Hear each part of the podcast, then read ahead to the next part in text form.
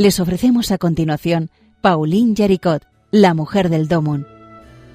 Un programa dirigido por Obras Misionales Pontificias de España.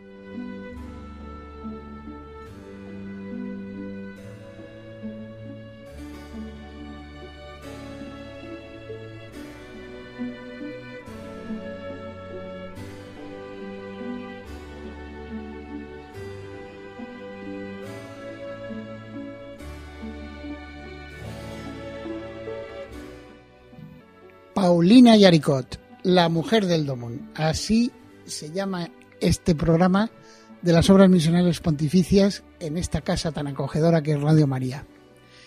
Eh, es una serie de programas que estamos recordando la figura absolutamente increíble.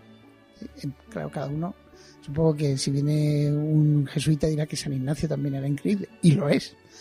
Pero bueno, es Paulina Yaricot, la fundadora de la, de la obra de la propagación de la fe, que fue la primera obra de las, de las obras misiones pontificias, que son cuatro. Y es la primera y la más importante, que la fundó con 23 añitos, ¿verdad? Pues, eh, y el próximo año, eh, se la fundó en 1822, el próximo año se cumplen dos siglos de, la fundación. Es impresionante. Dos siglos de esta fundación fundada por una laica hace 200 años. Bueno, y en los últimos programas eh, hemos estado hablando de una cosa que se llamaba las misiones extranjeras de París, una institución que en tiempos de Paulina Yaricot y muchísimo antes y ahora también en la actualidad sigue enviando misioneros a todas partes del mundo, sobre todo a Asia, ¿verdad? Eh, y antes de seguir con el programa, vamos a rezar la oración de Paulina Yaricot. Todo lo que sé lo aprendí a tus pies, Señor. Por eso recibe el homenaje de todo lo que soy, de todo lo que tengo, de todo lo que pueda llegar a pensar, decir y hacer de bueno. Amén. O sea, es una oración ante el sagrario. Todo lo aprendí a tus pies, Señor. Esta beata en mayo del próximo año. La, beatifican. Por fin, después de tanta... Porque se anunció su beatificación, pero con esto de las pandemias se ha retrasado muchísimas cosas, ¿verdad? También en nuestra vida diaria de, todos los días. Entonces, hemos estado viendo en el último programa eh, el reflejo que tiene en la obra de la propagación de la fe y en la forma en que pensó Paulina Yaricot la universalidad de la obra de la propagación de la fe que caracteriza también a las obras misiones pontificias de ahora, el todos para todos. Es decir, una especie de universalidad en el donativo y en la oración. O sea, rezamos por todas las misiones, recaudamos dinero para todas las misiones. Que recaudamos mil euros y hay mil, mil territorios de misión, pues tocarán a un euro. Dos mil, pues a dos euros. Ojalá a mucho más, pero es así.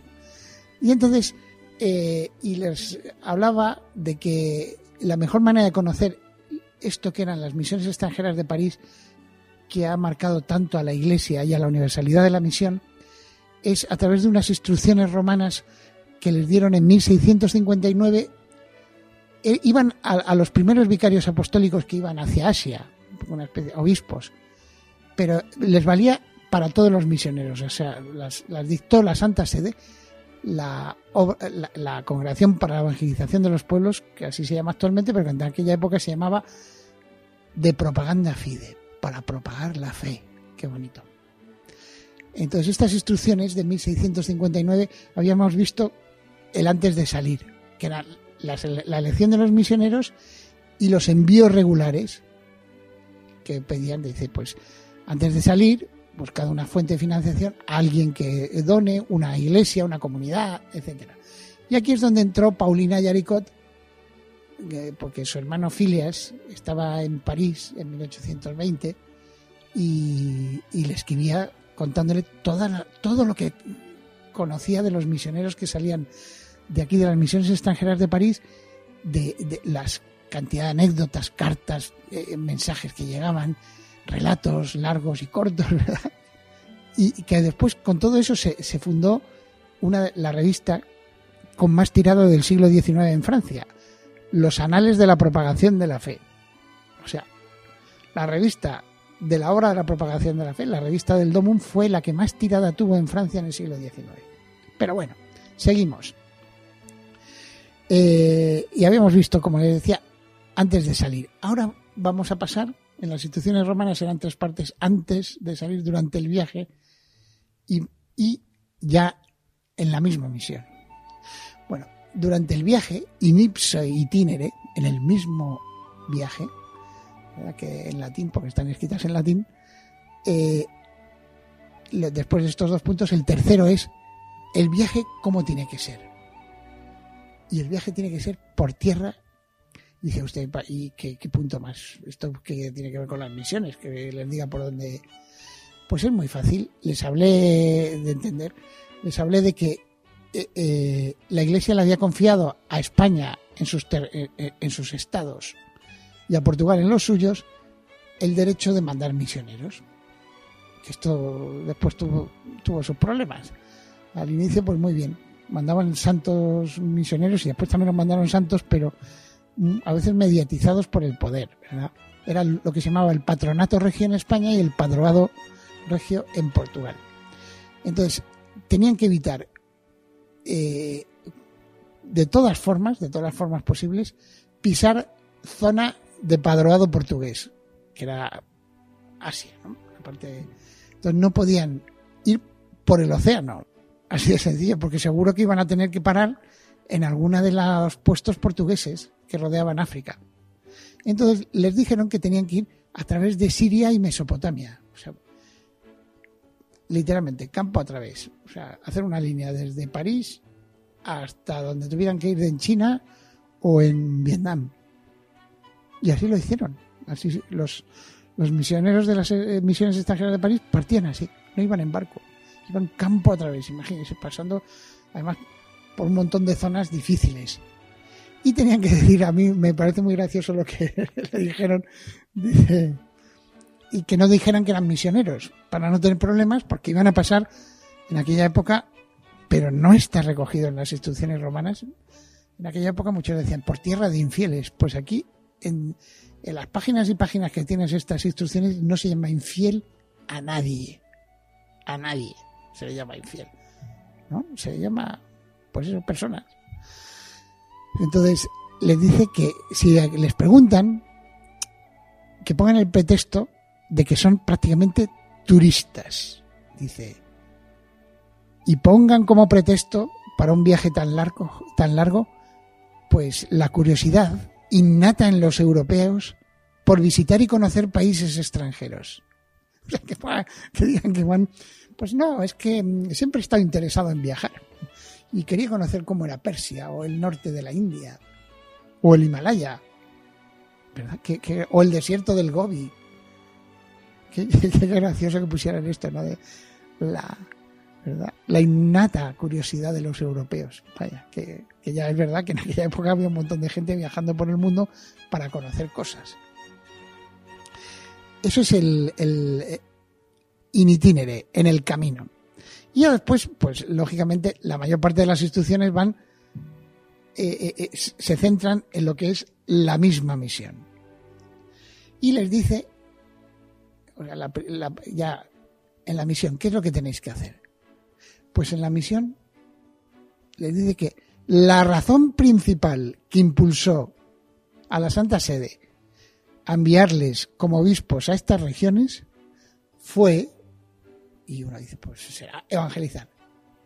Sí, fue cuidar la educación de los jóvenes locales para ver, o sea, después de evangelizar, educación, para ver quiénes son aptos para el sacerdocio es decir, en 1659 envían a gente al otro lado del mundo para, para vocaciones nativas. Nosotros que hacemos aquí en las obras misionales pontificias, una de las cuatro obras que la obra de San Pedro Apóstol se encarga de buscar medios para las vocaciones, fomentar las vocaciones en los países de misión, vocaciones nativas. Pues esto se lo piden en el siglo XVII a los misioneros de las misiones extranjeras de París que lo que, o sea, lo principal es lograr vocaciones al sacerdocio. ¿Por qué? porque eso es la iglesia. O sea, si uno logra tener una vocación, es porque ha, ha habido un trabajo previo absolutamente increíble. O sea, has creado comunidades cristianas de donde salen esos jóvenes que después se educan en la fe, etcétera, etcétera. Y han llegado y de repente uno dice, pues yo querría ser como este misionero, querría ser también sacerdote. Pues hijo mío, ya estás tardando, ¿verdad? bueno, vamos a, seguiremos después de, de esta breve pausa en que vamos a escuchar, como en todos estos programas que estamos hablando de las misiones extranjeras de París, pues el Ave María de Gounod, que recuerdo que Gounod era el, el organista de la capilla de las misiones extranjeras de París. Vamos a escucharla.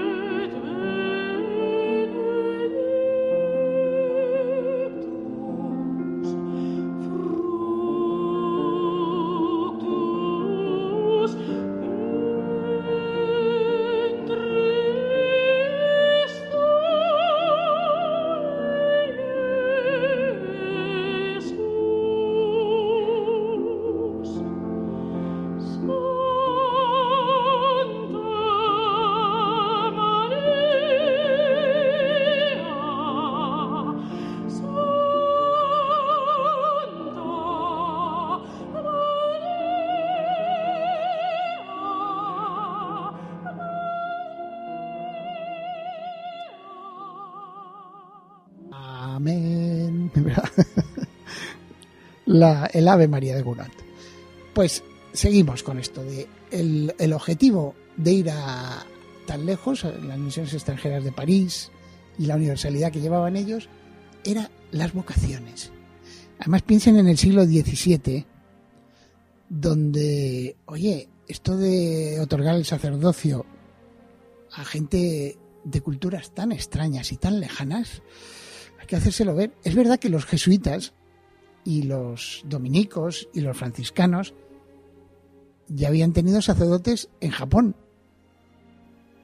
Pero también es verdad que había cierto... Depende de qué cultura, ¿no? Si eres de una tribu bantú en África, es que el sacerdocio tiene que cambiar mucho las costumbres, ¿eh? Para que si eres de China, la impresionante China, pues hombre sí. Si eres del Japón, que San Francisco Javier se enamoró de ellos de lo de lo absolutamente buenos que eran y cultos y limpios y tal, pues sí. Ah, ya, pero si eres de ahí del Tonquín, de estas culturas un poco sometidas, ah, ya empezamos a tener. No, no, no. Es para buscar vocaciones sacerdotales en estas comunidades, sin ningún tipo de, de racismo, porque a veces en el fondo este tipo de cosas eran no, no racismo de, piel, porque eh, uno de los primeros obispos de África fue en el siglo XV portugués, vamos, en, el Congo, un, uno que acabó siendo obispo, un hijo de un rey que quiso estudiar para sacerdote y, y, no tenía el más mínimo problema con el color de la piel. Era un, racismo más bien cultural, ¿no? De nosotros es que en Europa, pues sí, pues sí, pues no. Aquí vocaciones. Entonces ese era el principal objetivo.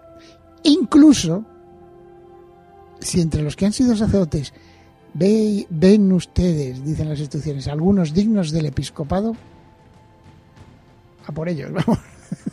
Porque eh, eh, es lo mejor que puede ocurrir. Que ya no se necesiten misioneros. Esto es, esto es increíble.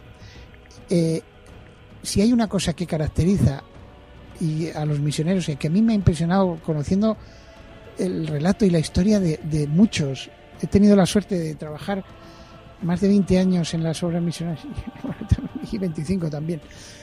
Eh, y conocer el relato de los misioneros que estuvieron, no, yo estuve en una diócesis en el Congo, pero bueno, eh, ya tuvimos vocaciones, etcétera, y se van, y se van. Qué distinto de los logros de esta tierra, ¿verdad? Qué distinto de los logros de esta tierra que me voy a quedar para que se vea que yo hice y tal. Es como, no sé, imagínense una empresa, una multinacional, que fuera, no sé, a un país de, de estos que lo están pasando. La República Centroafricana, que está siempre martirizada, donde está nuestro querido misionero Juan José, el comuniano, ahí en Bangasú, pues imagínense que llega una empresa, una multinacional americana o europea, se dedica a desarrollar una zona de, de este país, educación, etcétera, trabajo, etcétera. Y cuando lo logra, cuando lo tiene todo, dice, muy bien, señores, ahora se quedan ustedes con eso. Y les da todo. Pues esto es lo que yo he visto en estos años que hacen los misioneros y que es lo que en el fondo les pide en estas instituciones romanas la Santa Sede a los misioneros de las misiones extranjeras de París. Increíble, ¿verdad? Dejarlo todo. Una vez que has logrado lo que ibas a hacer, el anuncio del Evangelio, la misión, un paso atrás. Es impresionante. Eh, o sea, a, nivel de ojos humanos, es que no, tiene sentido. claramente eh, es un llamamiento. ¿Para qué trabajan los misioneros? Pues sobre todo por Dios. Es verdad que por los demás. Pero para tener este desprendimiento tienes que trabajar mucho por Dios. Tienes que, que tener mucha fe y mucho amor a Dios y ver eso que un misionero ha estado en, un, en una diócesis de África, se va, después va otra de América y se va. Y ¿Por qué? Porque ya está. Yo ya sobro. Ya están ellos. Ya está la iglesia local. Ya es una iglesia de Zambia o de Burundi o de...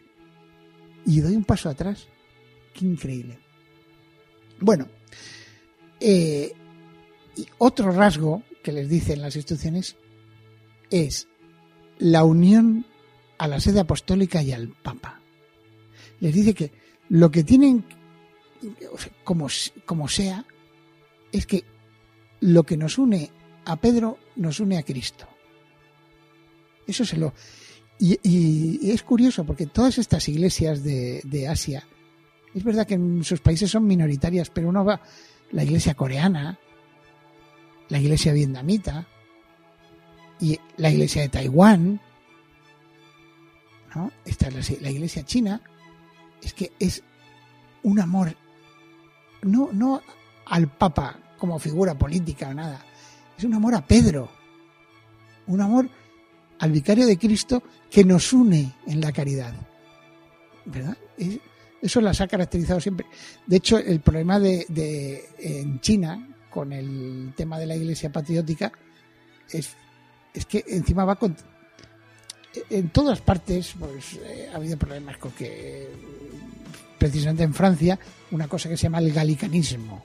No sé si lo han oído ustedes hablar. El galicanismo es que eh, eh, Francia, sí, era la hija predilecta de la iglesia, pero siempre quería ir por libre. ¿no? Con sus obispos, sus reyes, sus historias, todo el mundo, el clero. Sí, ¿qué nos van a enseñar estos italianos, hombre? Estos de Roma cuando somos Francia, la cuna de la cultura, ¿verdad? De la cultura europea.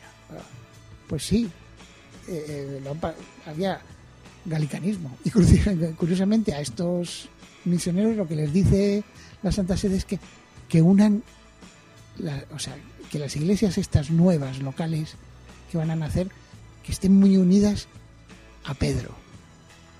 al Papa, a, la sede apostólica. O sea que es la tradición, lo de que hemos hablado en muchas ocasiones de en programas anteriores de eh, eh, los apóstoles y los obispos, o sea, la continuidad desde la última cena hasta nuestros días, ¿verdad? Entonces, y, claro, lo de la Iglesia patriótica es especialmente doloroso porque la Iglesia china siempre se caracterizó eh, por esa unión a Pedro. Los, los obispos chinos, sobre todo de, de, principios del siglo XX, los, los primeros obispos chinos estaban, vamos, para ellos Roma era eso, el estar unidos a Cristo, físicamente, que también se necesita. Somos, es muy bonito, pues, eh, una comunión espiritual, pero más bonito es comulgar de verdad. el sentir que en el fondo Dios se ha hecho pan. Pues es lo mismo. Eso que vale para la Eucaristía vale para todo. Seguimos porque si no, no avanzamos con esto de las instituciones romanas. Otra cosa y con esta terminamos hoy, es la política. De política, nada de nada. Pero ni, o sea, no es que no, no hablen ni se metan en política, en donde vayan. Es que ni siquiera cuando manden cartas, hay que decirles a todos los misioneros que vayan con ustedes, señores obispos, que no escriban cosas de carácter político y que puedan ofender a los príncipes o a los estados esos. Eso está, literalmente, está estrictamente prohibido. O sea, no se puede no solo no hablar ni meterse en política, es que ni siquiera escriban. ¿Por qué? Porque van a otra cosa. Van, ustedes van a otra cosa. Van a anunciar el Evangelio. Pues no deben meterse en política. Curioso. Y pues no nos metamos en política. que se nos acaba el tiempo. Eh, en el próximo programa, eh, a ver si terminamos esto de las instituciones romanas y hablamos un poco de cómo se reflejó todo esto en la obra de la propagación de la fe y que claramente eh, esto se le pasó a Paulina Yaricot, ahí a todos estos rasgos de que estamos hablando, y nos los imprimió a nosotros, los que hemos heredado en las obras misiones pontificias y en general en la Iglesia, porque esto ha entrado en la Iglesia, gracias a Dios, la universalidad de la misión, todos, todos para todos, ¿verdad? Como los tres mosqueteros, pues y, D'Artagnan, los cuatro mosqueteros, pues es, eso lo veremos, ¿no? Cómo se quedó en, la hora de la propagación de la fiesta universalidad. Y pues muchas gracias por escuchar. Paulina Yanicot, la mujer del Domón.